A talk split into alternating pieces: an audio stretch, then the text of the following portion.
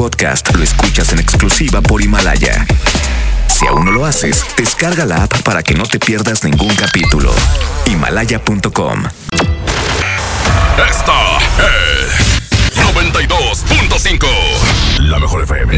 XHSRO. 90.000 watts de potencia. Avenida Revolución 1471. Colonia Los Remates. Monterrey, Nuevo León. Alcance a un lado. Que nos estamos consagrando. Aquí no más. 92.5. Concepto MBS Radio. Titulares del día. Muy buenas tardes. Menor de 11 años amenaza con realizar un tiroteo en un plantel ubicado al sur de la ciudad. A través de redes sociales asegura estar harto de todos y menciona a ocho de sus compañeros. Continúa la polémica en torno al operativo Mochila Segura. Gobierno del Estado y panistas se pronuncian a favor. Peor... eh, pero hay quien señala que esto viola los derechos humanos de los niños. Y joven de 14 años se lanza de puente peatonal. Al parecer el hecho se dio por problemas en su casa. Trasciende que el menor no tiene padres y vive con sus abuelos. En Información Nacional, detienen en Torreón, Coahuila, al abuelo del menor que asesinó a su maestra y se quitó la vida en el Colegio Cervantes. Es acusado de homicidio por omisión. Tras no encontrar compradores, avión presidencial regresa a México y será resguardado por la Fuerza Aérea. En respuesta, el presidente Andrés Manuel López Obrador rechaza que haya sido un error mandarlo a Estados Unidos.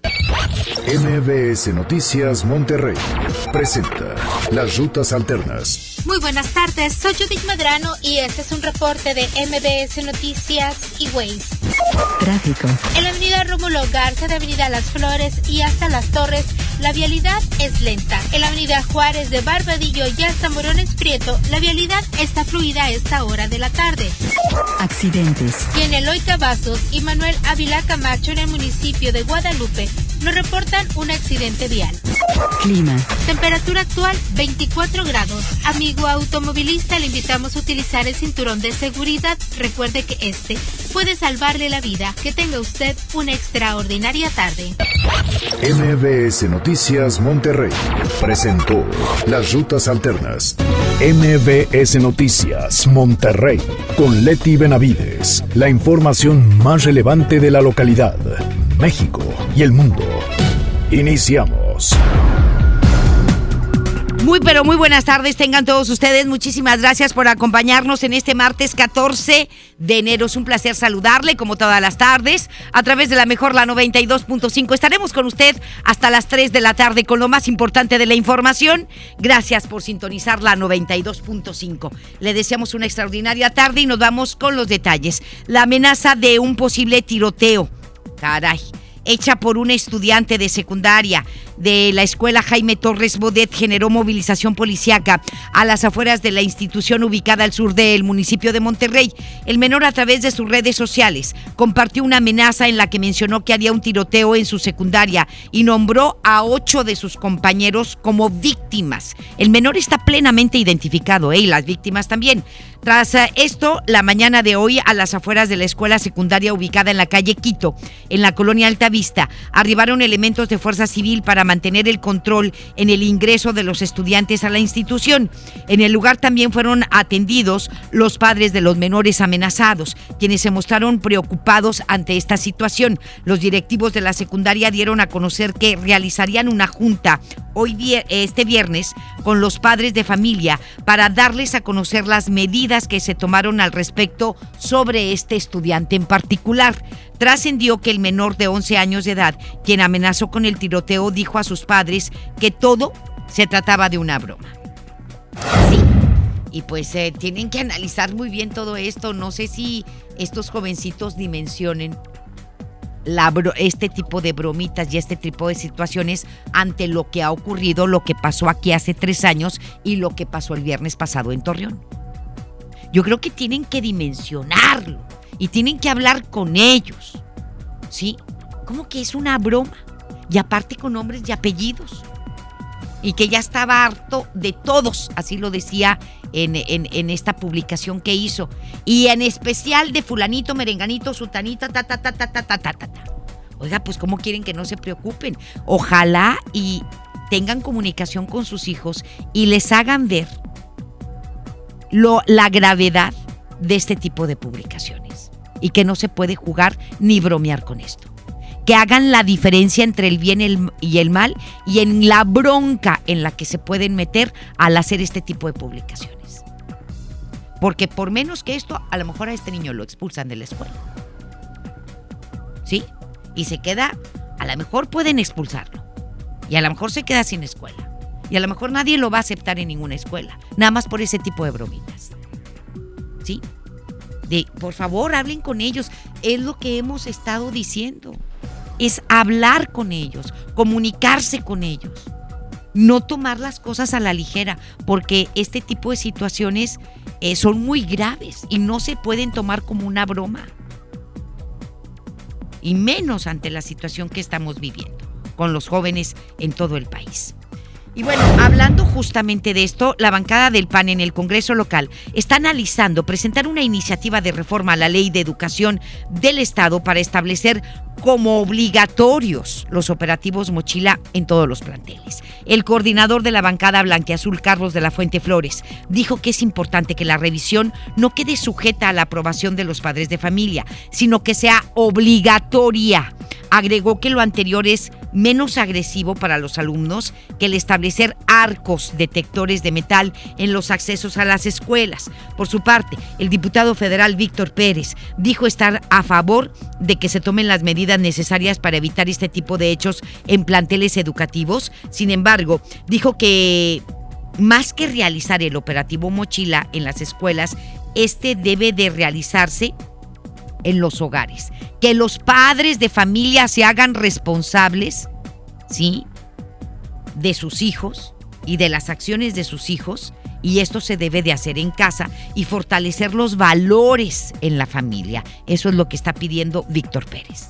Creo que el fondo este, es el tema de familiar, aunque suene también así de puertas para adentro, donde en un momento dado eh, un, sistema de gobierno no debe entrar, propiedad privada es un matrimonio o es una forma de unión que, tiene una familia. Este, creo que debemos trabajar más con las familias, ¿eh? aunque suene así muy, muy este, sobado el tema, pero hay que trabajar más en el, asunto de la supervisión de los padres hacia nuestros hijos, qué están haciendo, con quién están conviviendo. Yo no estoy de acuerdo con el tema de la operación mochila. ¿eh? Es un tema práctico que después de una u otra manera puede suceder la misma situación y pues resulta que ya ni la operación mochila funcionó. Y así nos vamos yendo, este, poniendo en práctica ciertas situaciones que no van a funcionar. Yo creo que lo que sí funciona es la educación en la casa.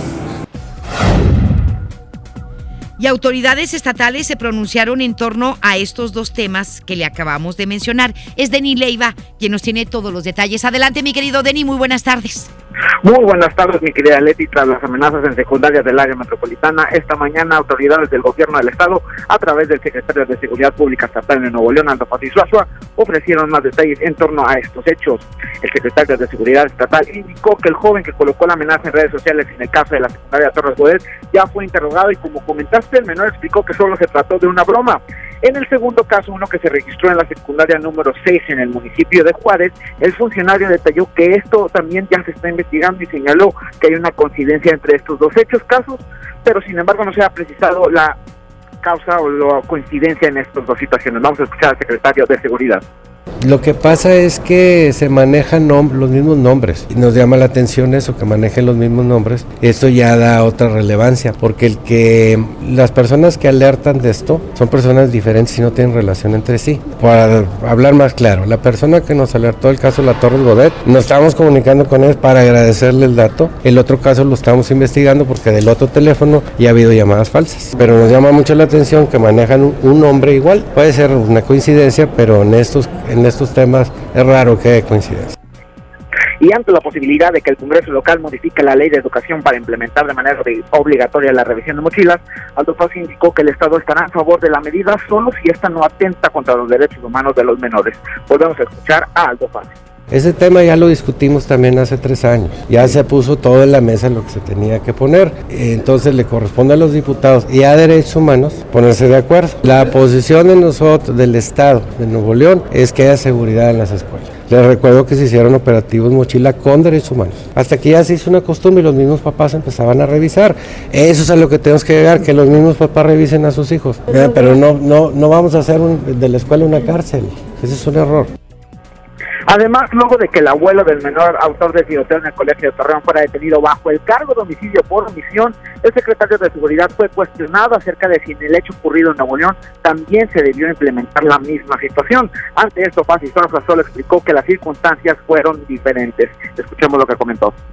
No, en ese caso no hubo sanción, que yo recuerde, no hubo sanción penal para, para el padre los padres del menor. Pues eso lo tendría que ver la entonces Procuraduría y los fiscales que van el caso. Yo hasta donde recuerdo, pues no era la misma situación, porque lo que recuerdo es que el menor en aquel entonces hurtó las armas que sí estaban registradas y que sí estaban eh, supuestamente en custodia física, es decir, había llaves para mantener las armas alejadas de los menores.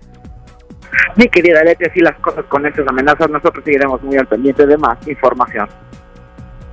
Muy bien, pues muchísimas gracias, mi querido Denny, que tengas muy buenas tardes. Buenas tardes. Y hablando de menores, caray. Un menor de 14 años de edad resultó con múltiples fracturas luego de haberse lanzado desde un puente peatonal en Guadalupe. El hecho se registró la noche de ayer sobre el puente ubicado en la avenida Pablo Olivas y Nochebuena, en la colonia 13 de Mayo, cuando luego de haber salido de su casa, este jovencito identificado como Ángel Uriel Escobar se dirigió a ese lugar y cometió el acto, arriesgándose además de ser atropellado por los vehículos que transitaban por esa zona. El lugar fue cerrado por los propios conductores y vecinos del lugar que fueron testigos de este hecho. Momentos después acudieron elementos de la Cruz Verde y de la Secretaría de Salud, quienes atendieron al menor, el cual presentó fracturas en ambas piernas y también en las costillas. Trascendió que el menor tomó la decisión de arrojarse luego de haber tenido una discusión en su casa, además de mencionar que el joven vivía con sus abuelos debido a que no tiene papás, posiblemente abandono de papá y mamá. Sí, y vive con sus abuelos y tuvo una discusión en su casa y esto provocó que el niño tomara esta decisión, lanzarse de un puente peatonal, ahí en Guadalupe. Afortunadamente está vivo, nada más tiene fracturas, sí, que esperemos que pronto sanen, pero sobre todo que sane su corazón, que sane su alma, porque el abandono pues causa demasiados conflictos internos y emocionales en las personas que se sienten y son abandonadas. Y a veces los padres deciden abandonar a los hijos para tomar otro camino, para hacer otra vida y dejan a los hijos como si fueran un objeto. Ni a los animalitos podemos abandonar, mucho menos a un hijo. Y si no estamos preparados, ni preparadas para hacernos responsables de un hijo o de una hija,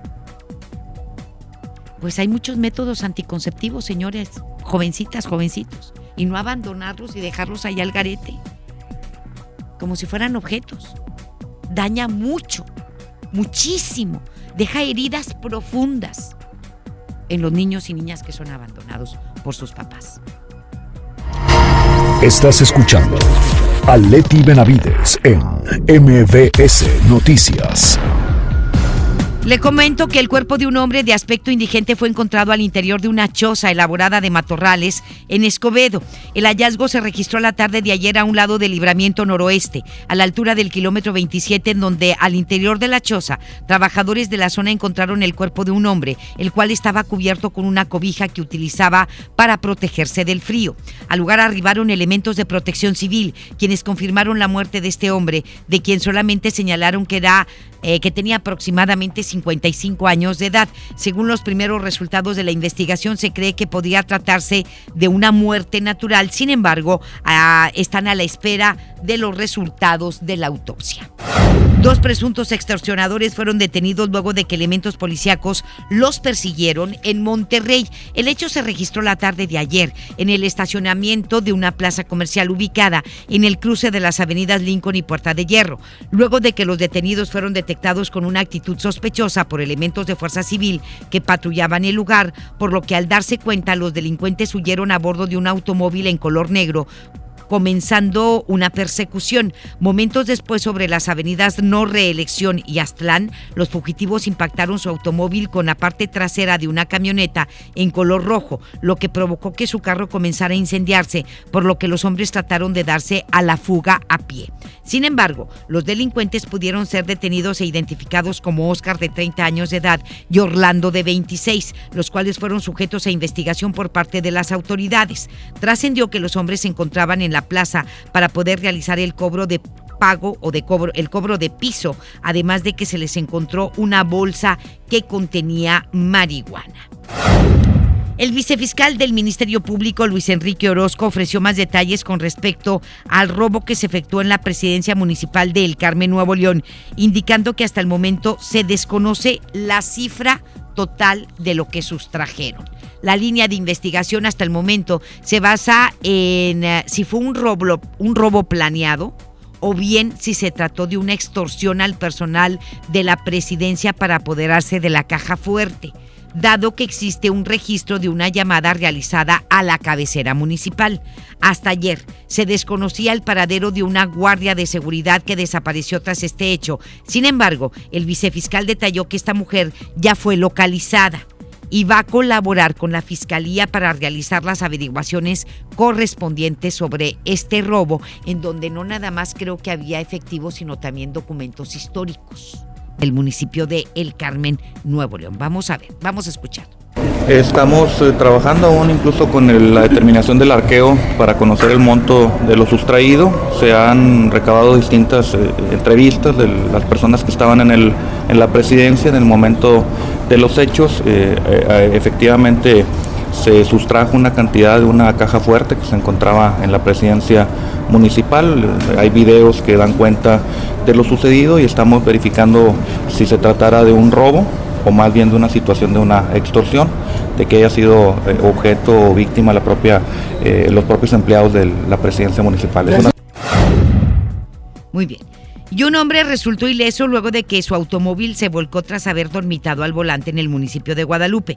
El accidente se registró a la madrugada de hoy sobre la avenida Eloy Cavazos, a la altura de la colonia Bosques del Country, por lo que el conductor transitaba cuando volvía a su casa luego de jugar fútbol. Sin embargo, dormitó por un momento provocando que perdiera el control de su camioneta y se volcara. Este hombre fue identificado como Brian de la Fuente Guajardo, de 26 años de edad, quien resultó ileso luego de este accidente. Al lugar llegaron elementos de la Cruz Verde de Guadalupe, quienes atendieron a este hombre, el cual se negó a ser trasladado a un hospital. Dos hombres resultaron con golpes leves luego de haber participado en un choque sobre la avenida Gonzalitos en Monterrey. El accidente se registró la madrugada de hoy a la altura de la calle Mutualismo en la colonia Mitra Centro, en donde uno de los conductores invadió el carril derecho para poder dar una vuelta. Sin embargo, no se percató que se aproximaba otro vehículo a alta velocidad sobre ese mismo carril, lo que terminó en un choque. Se dio a conocer que los conductores resultaron con lesiones leves, sin embargo, no se informó si fueron atendidos en el lugar o si se les llevó a algún hospital. MBS Noticias, Monterrey. Autoridades del gobierno del estado aseguran que hay una excelente relación con la delegada de los programas sociales del gobierno federal, con Judith Díaz. Denny Leiva nos tiene todos los detalles. Adelante, mi querido Denny, muy buenas tardes. Te saludo de nueva cuenta para comentarte que luego de que varios mandatarios estatales aseguraran que plantearán en la Conferencia Nacional de Gobernadores que los delegados del gobierno federal no asistan más a las reuniones de las mesas para la construcción de la paz, el secretario general de gobierno Manuel González aseguró que en Nuevo León existe una excelente relación con la representante federal Judith Delgado. Se precisó que en las reuniones está a gusto con su participación. El funcionario detalló que esta figura es esencial para que los estados rindan un informe a la federación. Sin embargo, precisó que la mesa de seguridad siempre estará a la espera de lo que ordene el titular de la misma, el gobernador Jaime Rodríguez Calderón. Vamos a escuchar a Manuel González.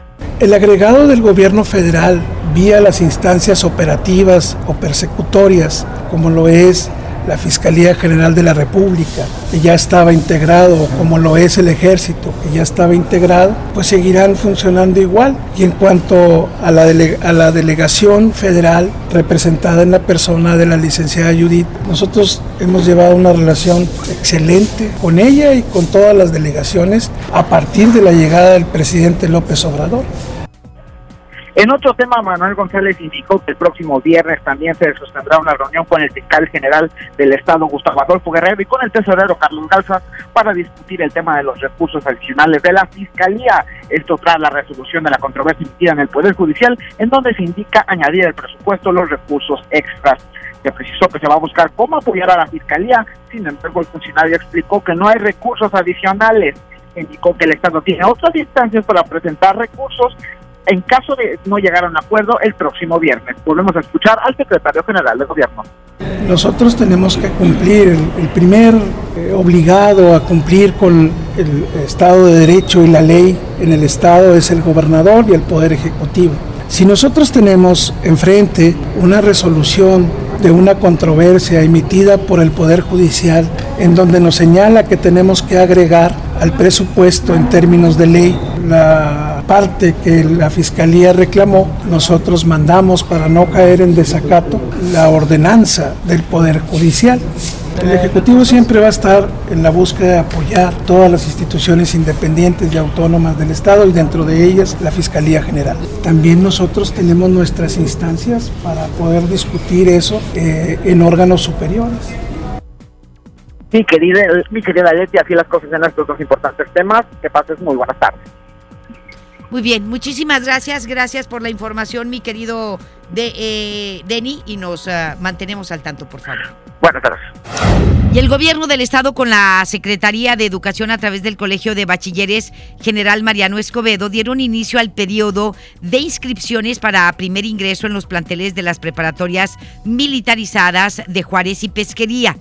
Este periodo dio inicio ayer y va a concluir hasta el viernes 12 de febrero, por lo que los aspirantes interesados deberán contar con la secundaria concluida y tener más de 18 años de edad.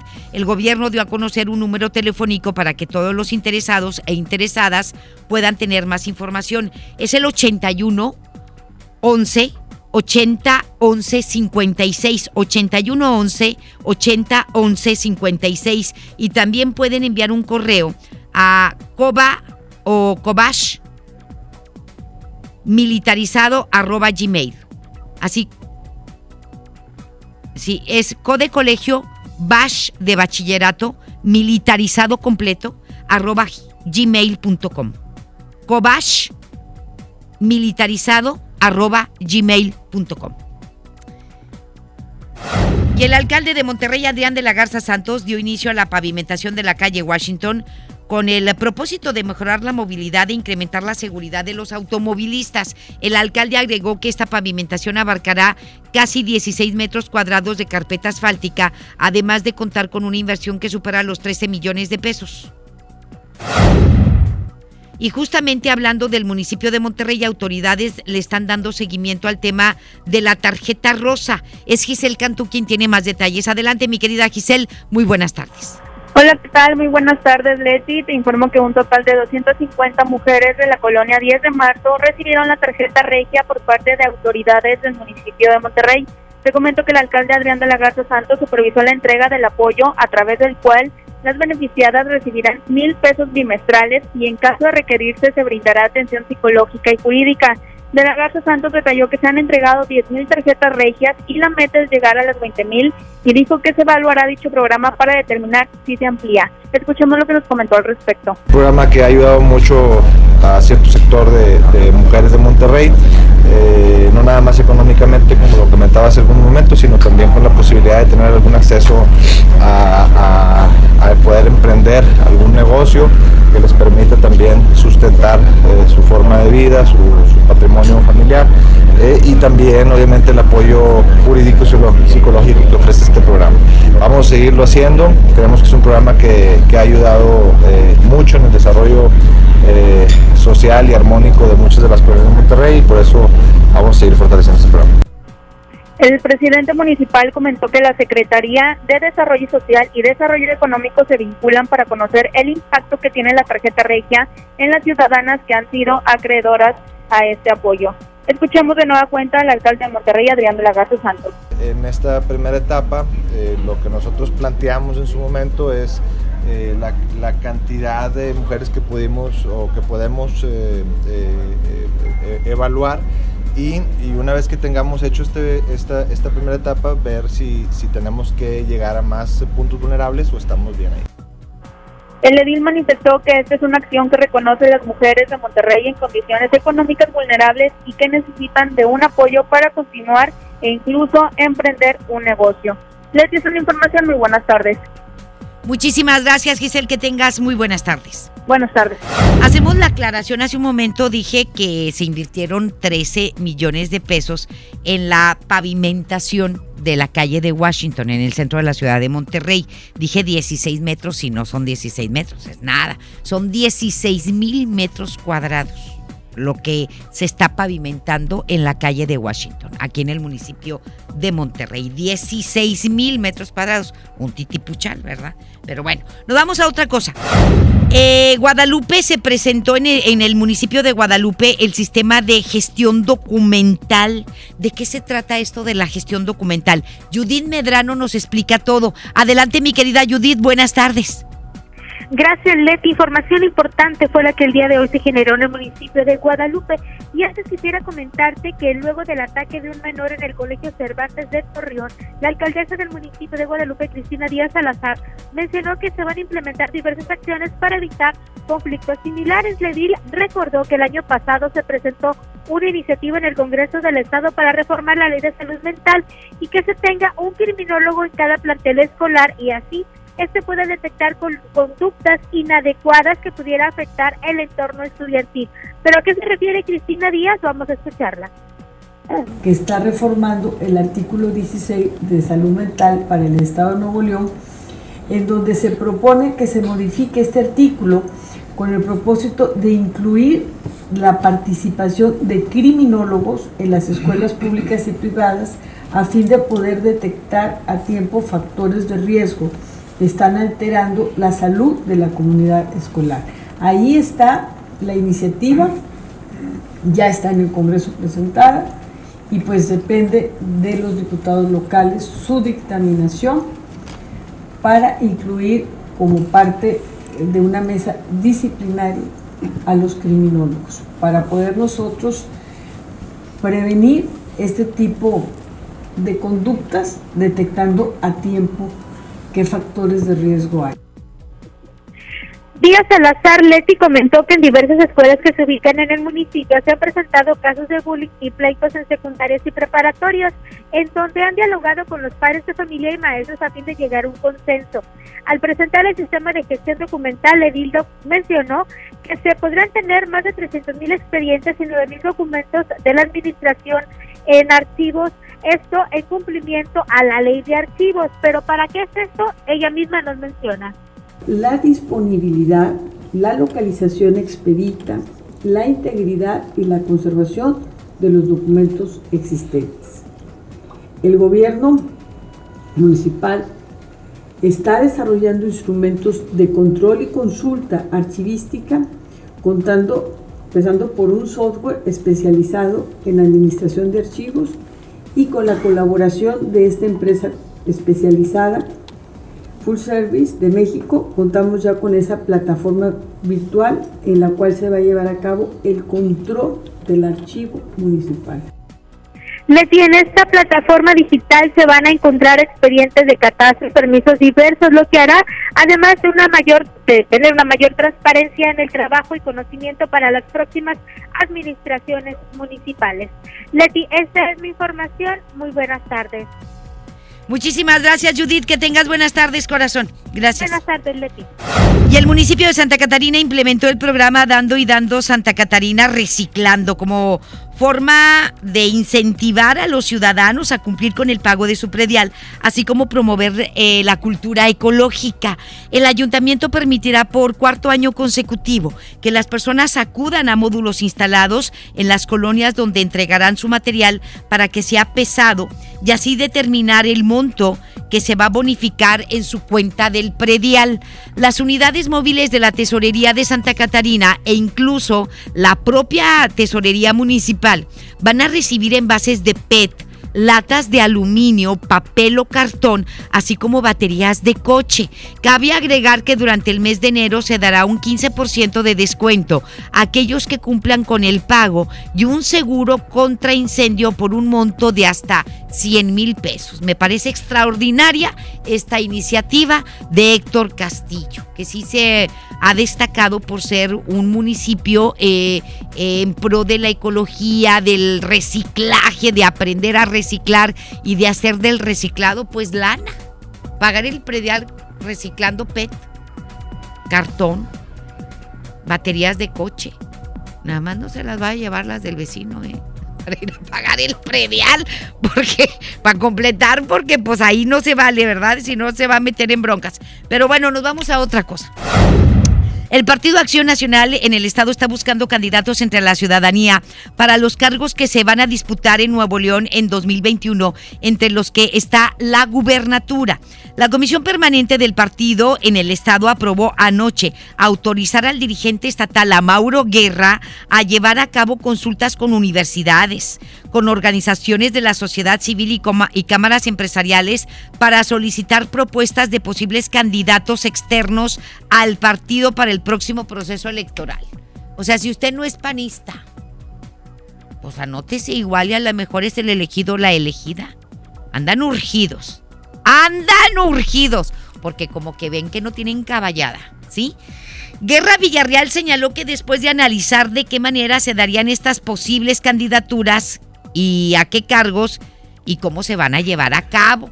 Cabe mencionar que en los pasados procesos electorales de 2015 y 2018, la mayoría de los candidatos del PAN eh, definidos mediante procesos internos y a través de designaciones, es decir, de dedazos, fueron militantes del partido.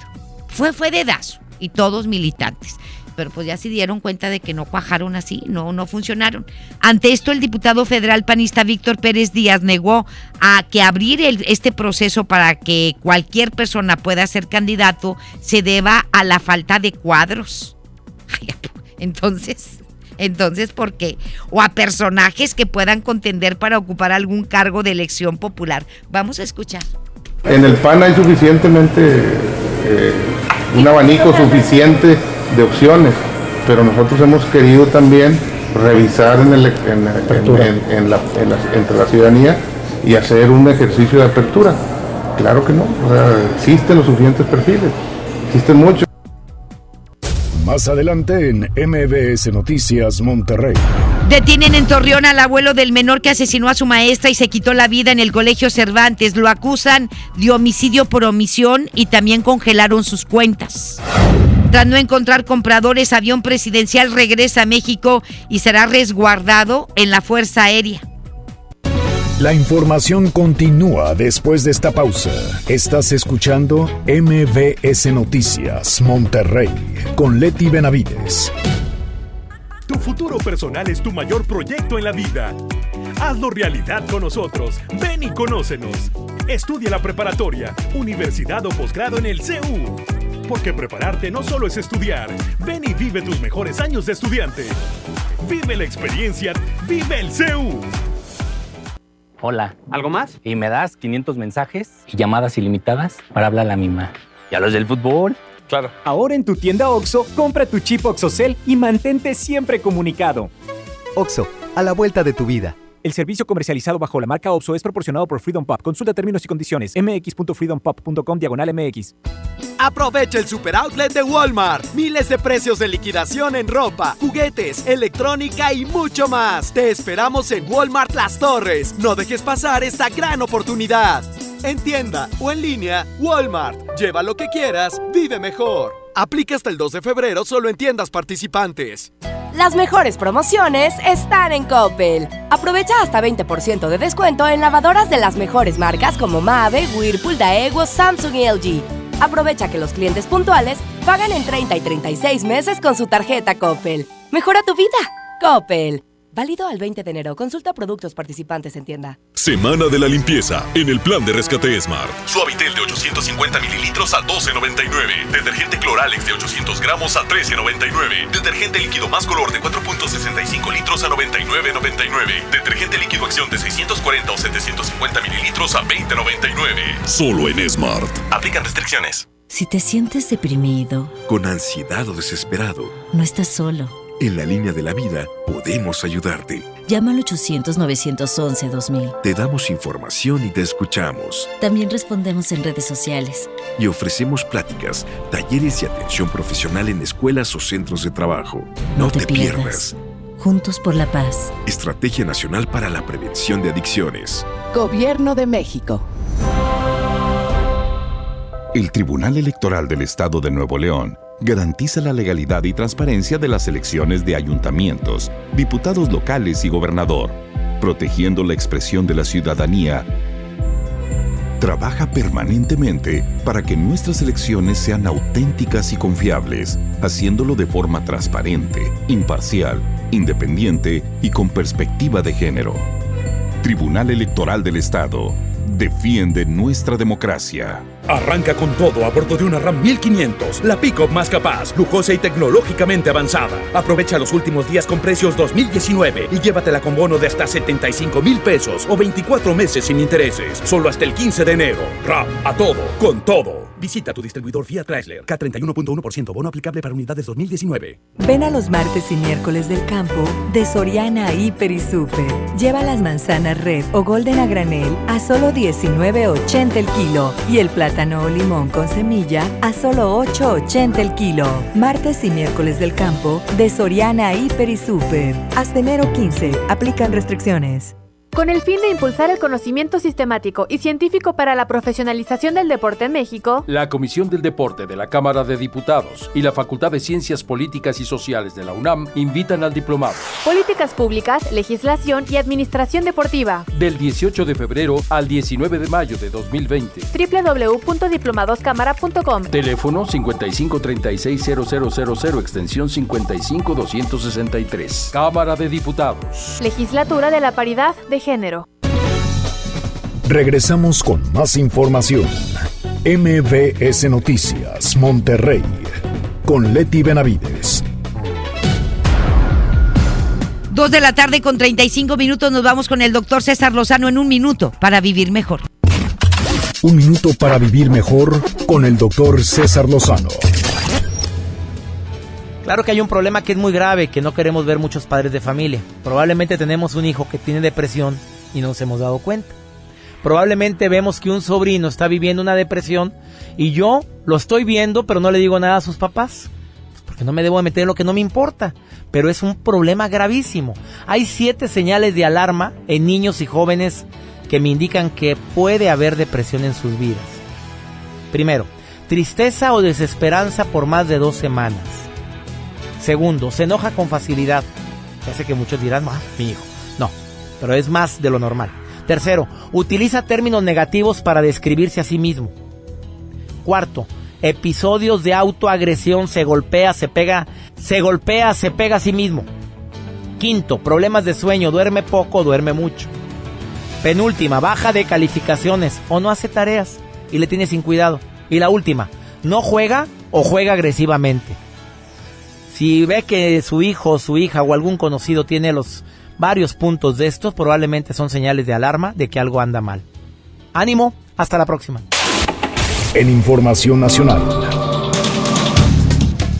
Pues le comento que el fiscal general del estado de Coahuila, Gerardo Márquez Guevara, informó que el abuelo del niño que disparó dentro del colegio Cervantes en Torreón fue detenido ayer por la noche por el delito de homicidio por omisión de la maestra María Asaf Medina y de su nieto.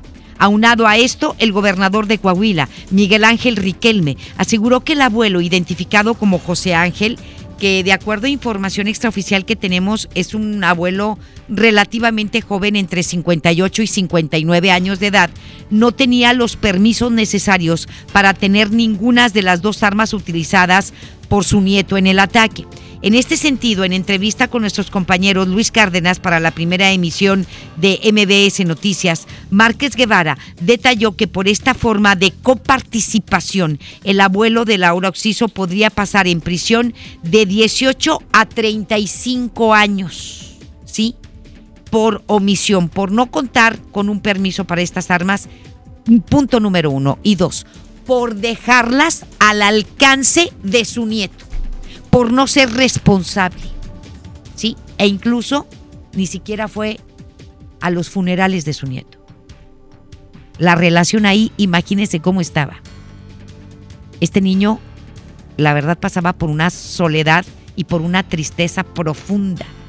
Perder a su mamá, abandonado por el papá y también a lo mejor abandonado por los abuelos. A lo mejor a la única que le importaba era la abuelita. Y quién sabe. Pero bueno, vamos a escuchar al fiscal general de Coahuila, Gerardo Márquez Guevara. Eh, se le inicia el término constitucional para que pueda asumir su defensa y estaremos en condiciones de eh, hacer precisiones una vez que se lleve a cabo la audiencia de vinculación a proceso. Hoy apenas será la audiencia para formular la imputación y, lo, y, la, y la estrategia que él decida seguir. Eh, ¿Podría enfrentarse a una pena de cuántos años, fiscal?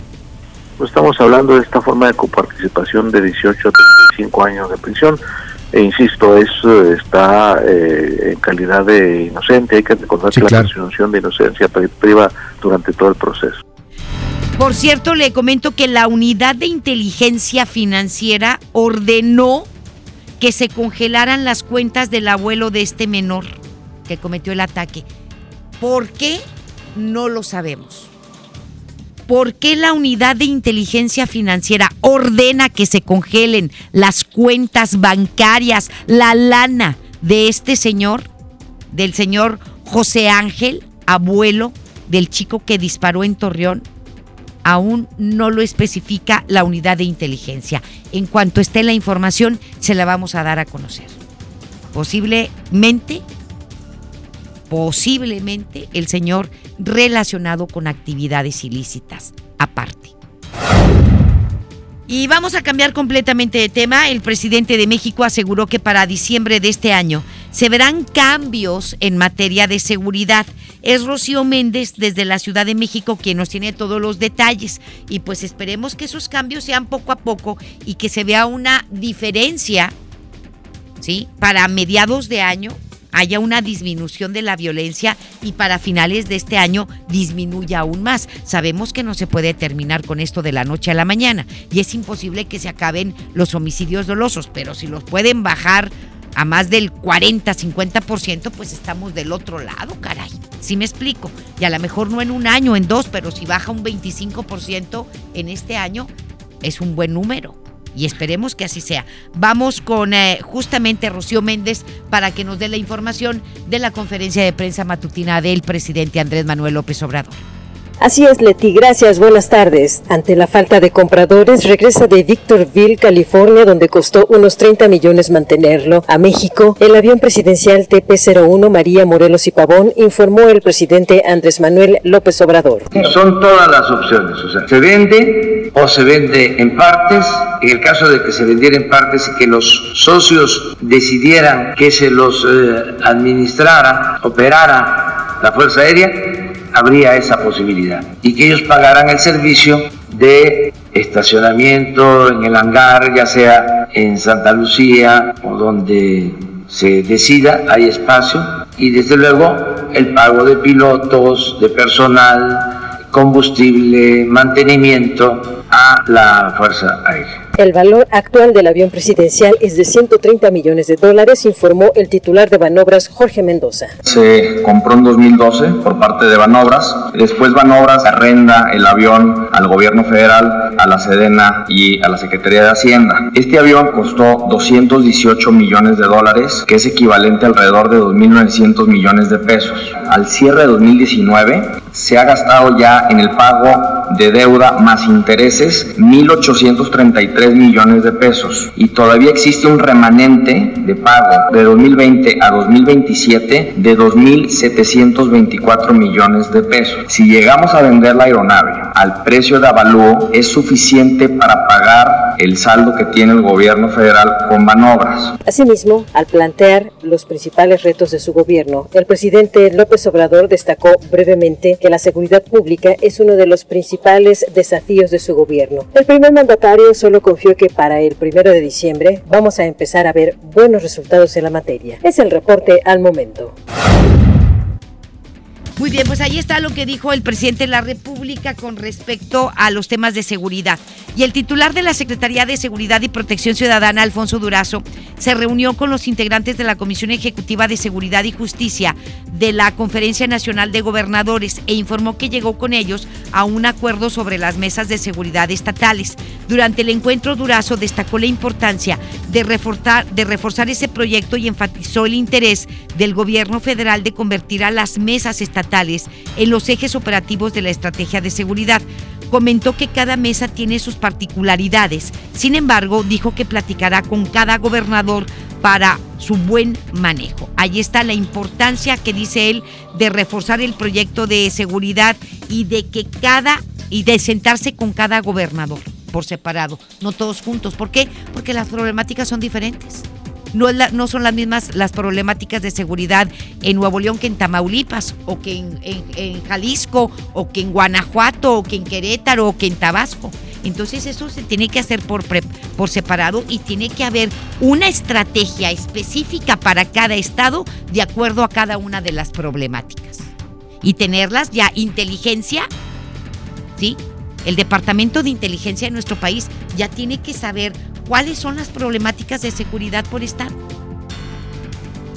y las estrategias para solucionar por Estado, en lo individual. No puedes mezclarlos a todos. Hay estados que están bien tranquilos, que no.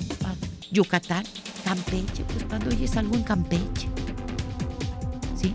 Tabasco, más o menos ahí. Pero Yucatán, por ejemplo, Quintana Roo, pues ahí sí tienen broncas. Sí, con, en Cancún sobre todo, con el narco. Y sí tienen broncas ahí. No es lo mismo Quintana Roo que Yucatán. Y es también cerquita. ¿Sí? Entonces, por ejemplo, Querétaro. ¿Mm? Está cerca. Eh, pues Puebla con los guachicoleros. ¿Qué otro estado podemos hablar así también relativamente tranquilo? Pues eh, Sonora, pues sí hay en Sonora y Sinaloa, Sinaloa. Este, pues bueno, no es que si le, le, ando buscando tranquilo, si no encuentro. Chiapas, Chiapas. Ahí con su problema con los indígenas, pero pues así problemas de seguridad serios no existen. Sí, más que nada de inmigración. Este, que eso puede detonar un problema de seguridad. ¿Sí? Por la gran cantidad de migrantes que están ahí en Chiapas. También ese es, por ejemplo, Chiapas ahí tiene un problema y un caldo de cultivo para la inseguridad por la gran cantidad de inmigrantes que están varados en Chiapas. ¿Sí? Y ahí tienen que definir otra estrategia de seguridad, muy diferente a la de Nuevo León, a la de Tamaulipas, a la de Jalisco. Por eso le estoy, esto que, que están diciendo está bien y esperemos que ya vayan con la información la información necesaria para estrategias específicas. Pero bueno, nos vamos a otra cosa. El titular de la Secretaría de Relaciones Exteriores, Marcelo Ebrard, afirmó que el gobierno del presidente Andrés Manuel López Obrador no ha tenido acercamiento con las autoridades de Irán. Lo anterior luego de que eh, Mary o Mary Anastasia, columnista de The Wall Street Journal, afirmara que desde la llegada de López Obrador, autoridades de Irán han buscado un acercamiento con el gobierno de México. Ay, ¿a poco? Sin embargo, Ebrard comentó que lo anterior es una nota falsa y que no ha habido ningún acercamiento con Irán. Pues si no nos hemos acercado ni con Estados Unidos, y eso que los tenemos aquí bien cerquita y nos surgen que nos aprueben ya y que salga el tratado de libre comercio. Imagínense tan lejos con Irán. Pues, ¿para qué? Pues aquí petróleo tenemos, lo que no tenemos son refinerías para, para hacer gasolina. ¿Sí me explico? ¿Para qué? Digo yo, pero pues, quién sabe, Pero es lo que dice esta columnista de The Wall Street Journal, Mary Anastasia, aparte con ese nombre, yo no le creería. Pero bueno, es una columnista de allá. por otra parte, le digo que el titular de la Unidad de Inteligencia Financiera, Santiago Nieto Castillo, afirmó que siempre ha tenido una actitud respetuosa hacia el fiscal general de la República, Alejandro Gersmanero, luego de que éste señaló que hay unidades de gobierno federal que no respetan la presunción de inocencia, o sea, refiriéndose a la Unidad de Inteligencia Financiera. Nieto Castillo dijo que su posición siempre ha sido ajustada a derecho y que conoce los límites legales a los que debe sujetarse al momento de informar sobre el trabajo de la dependencia a su cargo para no afectar al debido proceso. No, pues es que, es que, mira, por ejemplo, ahorita hablando del caso del abuelo de este niño, que la unidad de inteligencia financiera le congela las cuentas es que primero tienes que tener los pelos de la burra en la mano para poder congelar las cuentas de alguien. No por ser sospechoso de algún delito las puedas congelar. Y la unidad de inteligencia financiera sí lo está haciendo así. Sí, exactamente, y nada. Entonces, lo que dice Gersmanero es cierto. No puedes actuar porque tienes que respetar el debido proceso de acuerdo al, nuevo, al, sistema de justicia penal que tenemos y a la presunción de inocencia. Hasta que un juez no determine que tal o cual persona es un delincuente o cometió un ilícito, eres inocente. Y mientras tanto no puedes actuar en consecuencia. Aquí, por ejemplo, yo, yo pongo el caso más cercano y el que tenemos y el que acabamos de dar a conocer, el del abuelo del menor de Torreón, que disparó que le congelan las cuentas bancarias. Lo dije, presuntamente, porque es presunto. Presuntamente porque esté ligado a actos ilícitos. Pero mientras no se compruebe que así es, porque le congelan las cuentas? Si ni siquiera ha tenido un debido proceso el señor. ¿Estamos de acuerdo? Exactamente, está acusado por homicidio por omisión. Pero eso que tiene que ver con que le congelen las cuentas. Ahí a lo mejor la unidad de inteligencia financiera está cometiendo un ilícito y no está respetando el debido proceso. Y a lo mejor Alejandro Gersmanero también no dijo nombres, pero sí es para Santiago Nieto Castillo. Hasta que un juez determine la inocencia o culpabilidad de una persona, eres inocente. ¿Sí? Entonces, vamos a escuchar a Nieto Castillo porque este se me hace que está haciendo pipí fuera del hoyo. Vamos a escucharlo. No tengo ningún comentario al respecto. Yo siempre he tenido una actitud de respeto hacia el fiscal. Lo más importante es que las instituciones sigan trabajando de forma coordinada. Solamente el año pasado le dimos a la Fiscalía General de la República 660 notas de inteligencia por peticiones de ellos. Entonces creo que eso es lo que tenemos que seguir avanzando. Mi posición ha sido siempre ajustada a derecho. Muy bien, ahí está. Pues ya está saliendo la información la información acerca del abuelo. Tiene supuestamente eh, evasión fiscal, eh, maneja muchas empresas, es millonario el señor, maneja cuentas hasta de más de 100, 121 millones de pesos el abuelo del menor de, de Torreón. ¿Flujo de efectivo de cuánto? Flujo de efectivo de 121 millones de pesos el señor, el abuelo del menor de Torreón. ¿Sí? Tiene aparte eh, empresas, recepción de flujos de efectivo de 24 millones de pesos. Tiene seis vehículos de lujo. hace transferencias hacia los Estados Unidos. Y supuestamente tiene un problema de defraudación fiscal. Ni la abuela, ni el abuelo, ni el hijo presentan declaraciones fiscales, es decir, este señor, el abuelo del menor de Torreón, y el hijo de él, ni la esposa de él, presentan declaraciones fiscales, por tanto, es un tema de lavado de dinero y de defraudación fiscal. Van a presentar la denuncia correspondiente y harán el bloqueo de cuentas en razón de que encontraron que no hay fundamento para tener esos flujos de capital de una persona que lo que tiene formalmente registrado es una casa, un lugar de rentas para fiestas. O sea, sí. Sí, sí, sí, sí, sí, sí, sí, sí, ahí sí. Sí, imagínate, tú nada más tienes registrado ante Hacienda que tienes un salón de fiestas infantiles y tienes flujos de efectivo de 24 millones de pesos y hasta de tienes eh, cuentas bancarias por más de 100 millones de pesos. Pues y tantas y aparte haces transferencias millonarias a los Estados Unidos, pues ¿de dónde? ¿Verdad? Pero y si es el abuelo paterno, ¿eh? Si es el abuelo paterno. Por eso, y no hay declaraciones fiscales del señor, ni de la esposa, ni de el hijo, el papá del niño que se suicidó y que hizo el tiroteo en Torreón.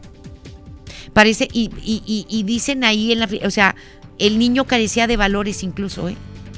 Había, había un entorno, un entorno muy feo en esa casa y en esa familia.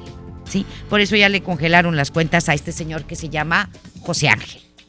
¿Sí? Igual que el papá e igual que el niño.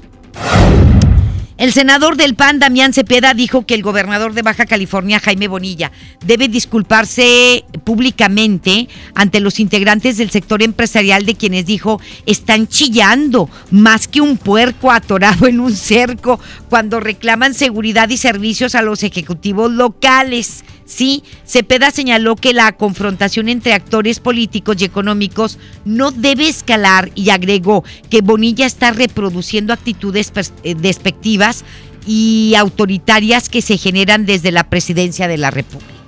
Yo creo que si mi llamado de entrada es a que no suceda ya, debe haber una disculpa, ¿no? Creo yo, ojalá no se escale más. Yo no sería la idea de estar escalando esos temas, pero sí mi mensaje es que esto pasa por un ejemplo nacional. Qué mal que el gobernador esté copiando esto malo, que copie lo bueno y que no suceda más.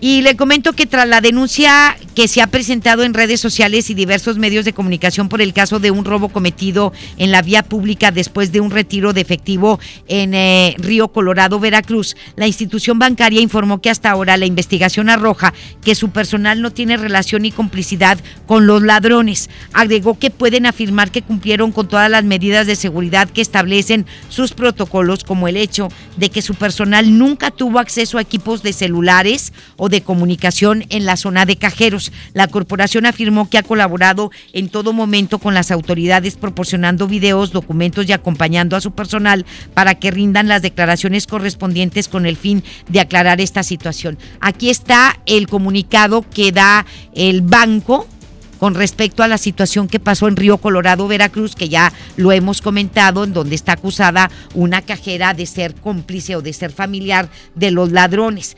Aunque ¿Eh? ¿Y la fiscalía? Eso, es lo que me sorprende. Eh, el banco ya dice que no hay ningún parentesco entre la chica, la cajera y los ladrones. Son tres los que detuvieron. Pero la Fiscalía General de Justicia de Veracruz no ha hecho ninguna aclaración. Eso es lo que me preocupa. ¿Por qué la Fiscalía no sale a aclarar afirmar o desmentir todo lo que ha ocurrido en redes sociales e incluso el comunicado del banco. Porque la fiscalía ya tiene, esto ya ocurrió hace más de 48 horas y no ha aclarado nada. Eso es lo que a mí me sorprende. Porque el fiscal general de justicia no dice, efectivamente, la señorita eh, no tiene nada que ver, no tiene ningún parentesco con ninguno de los tres ladrones. La señorita es completamente inocente, ¿verdad? Y el modus operandi de estos individuos es este, según sus declaraciones. Pero no hay nada. La Fiscalía General de Justicia de Veracruz está muda y no ha hecho ninguna afirmación, ninguna declaración al respecto, solamente el banco. Hacemos la pausa y volvemos. La información continúa después de esta pausa. Estás escuchando MBS Noticias Monterrey con Leti Benavides. Llévate más ahorro y más despensa en mi tienda del ahorro. Compra dos refrescos Pepsi de 2.5 litros y llévate gratis dos suavizantes Gil con Trifer de 850 mililitros. Compra tres latas de atún más atún de 140 gramos y llévate gratis dos pouches de frijoles refritos y a variedad de 400 gramos. 3x2 en higiénicos con 12 rollos. En mi tienda del ahorro, llévales más. Vigencia del 14 al 16 de enero. Alfabetización. Prevención del delito. Cultura. Deporte. Salud. Empleo. Sexualidad. Platicaremos sobre las brigadas Jóvenes por la Transformación del Injusto V. Y nos vamos de pata de perro hasta Mineral del Monte Hidalgo. En la historia, Ignacio Allende. ¿Qué es el turismo ecológico? Y en la música, Aranza. Domingo 19 de enero en la Hora Nacional. Con Patti Velasco y Pepe Campa. Esta es una producción de RTC de la Secretaría de Gobernación. Gobierno de México. Con el precio Mercado Soriana, en enero no hay cuesta. Aprovecha que toda la juguetería importada está con 50% de descuento. Y todas las chamarras, chalecos, suéteres, pijamas y pantuflas también con 50% de descuento. Al 16 de enero, consulta restricciones, aplica Soriana Express. Para algunos, el año empieza con el brindis de las 12. Para otros, con el regreso a clases. No importa cuándo empiece tu año, elige empezarlo con un buen cel. Ven a Coppel y encuentra la mayor variedad de celulares, siempre con tu crédito Coppel. Elige tu cel, elige usarlo como quieras. Mejora tu vida. Coppel. Nadie quiere perderse los precios bajos este martes de frescura en Walmart. Ven y llévate. Aguacatejas a 23.40 el kilo. Molida especial 80-20 a 69 el kilo. Y milanesa de bola a solo 129 pesos el kilo. En tienda o en línea, Walmart. Lleva lo que quieras, vive mejor. Come bien. Válido el 14 de enero. Consulta bases. Basta de que pagues más. Ven a Banco FAMSA, trae tus deudas de otros bancos, financieras o tiendas y paga menos. Te mejoramos la tasa de interés un 10% y por si fuera poco, te ampliamos el plazo de pago. Garantizado. Cámbiate a Banco FAMSA, exclusivo en sucursal Colón frente a la estación Cuauhtémoc del Metro. Revisa términos y condiciones en bafamsa.com. ¿Por qué Andati es más que un café? Porque se cultiva en las mejores regiones cafetaleras de México y en su variedad de sabores refleja su calidad y frescura. Prueba la nueva variedad de sabores Andati Baileys y café de olla. Por eso y mucho más, Andati es más que un café. Con Telcel, disfruta de regalo el doble de megas en tu plan Telcel Max sin límite. Además, llévate un smartphone incluido al contratar o renovar un plan Telcel desde 399 pesos al mes, con claro video y más redes sociales sin límite. Disfruta más con Telcel, la mejor red con la mayor cobertura. Consulta términos, condiciones, políticas y restricciones en telcel.com. El plan de rescate Smart trae ofertas heroicas en los tres días de frutas y verduras. Papa blanca 8.99 el kilo. Tomate saladet primera calidad a 19.99 el kilo. Plátano a 9.99 el kilo. Aguacate Hass a 39.99 el kilo. Ofertas heroicas con el plan de rescate Smart. Aplican restricciones. Hola, soy el entrevistador del INEGI. Solo quiero recordarte que te voy a visitar en marzo durante el Censo de Población y Vivienda 2020. El censo sirve para saber cuántas personas somos, cómo vivimos y cómo es nuestro entorno. Esto nos beneficia a todos. Así que cuando te visite, espero que me digas, pregúntame. Y cuando te pregunte, contéstame. Nos vemos en marzo. Censo de Población y Vivienda marzo 2020. INEGI, Conociendo México. Hoy en City Club, 10% de descuento en los mejores productos. Elígelos y combínalos como tú quieras. Cómpralos de 10 en 10. Además, 2% en dinero electrónico en tus compras mayores a 1,500 pesos en productos participantes. Todos los días, todos los socios participan. City Club. Vigencia 14 y 15 de enero. Consulta restricciones y artículos participantes. Regresamos con más información. MBS Noticias, Monterrey, con Leti Benavides. En juego con Toño Net. Adelante, mi querido Toño, buenas tardes. ¿Cómo estás, Leti? Buenas tardes. En el campamento del Monterrey, Antonio Mohamed dijo que ya no saldrá ningún jugador de la plantilla actual. Sin embargo, en el mes de junio podría haber algún relevo o algún movimiento. Por lo pronto, los que están se quedan, aunque reconoció que todavía podrían incorporar uno o dos jugadores. Lo de Aqueloba dijo que confía en que entre mañana o pasado quede arreglado. Se descarta lo de Vegas procedente de Morelia y dijo que tal vez vayan por un volante mixto para usarlo en el medio campo del equipo de Rayados. De este y otros temas, Leti, estaremos hablando hoy a las 4 de la tarde en el show del fútbol. Ahí los esperamos. Muchísimas gracias, mi querido Toño, de 4 a 5. Te escucharemos. Hasta pronto. Ya nos uh, vamos. Muchísimas gracias. Excelente martes. Mañana lo esperamos en punto de las 2. Esto fue MBS Noticias Monterrey con Leti Benavides. Los esperamos en la próxima emisión o antes, si la noticia lo requiere. Este podcast lo escuchas en exclusiva por Himalaya. Si aún no lo haces, descarga la app para que no te pierdas ningún capítulo. Himalaya.com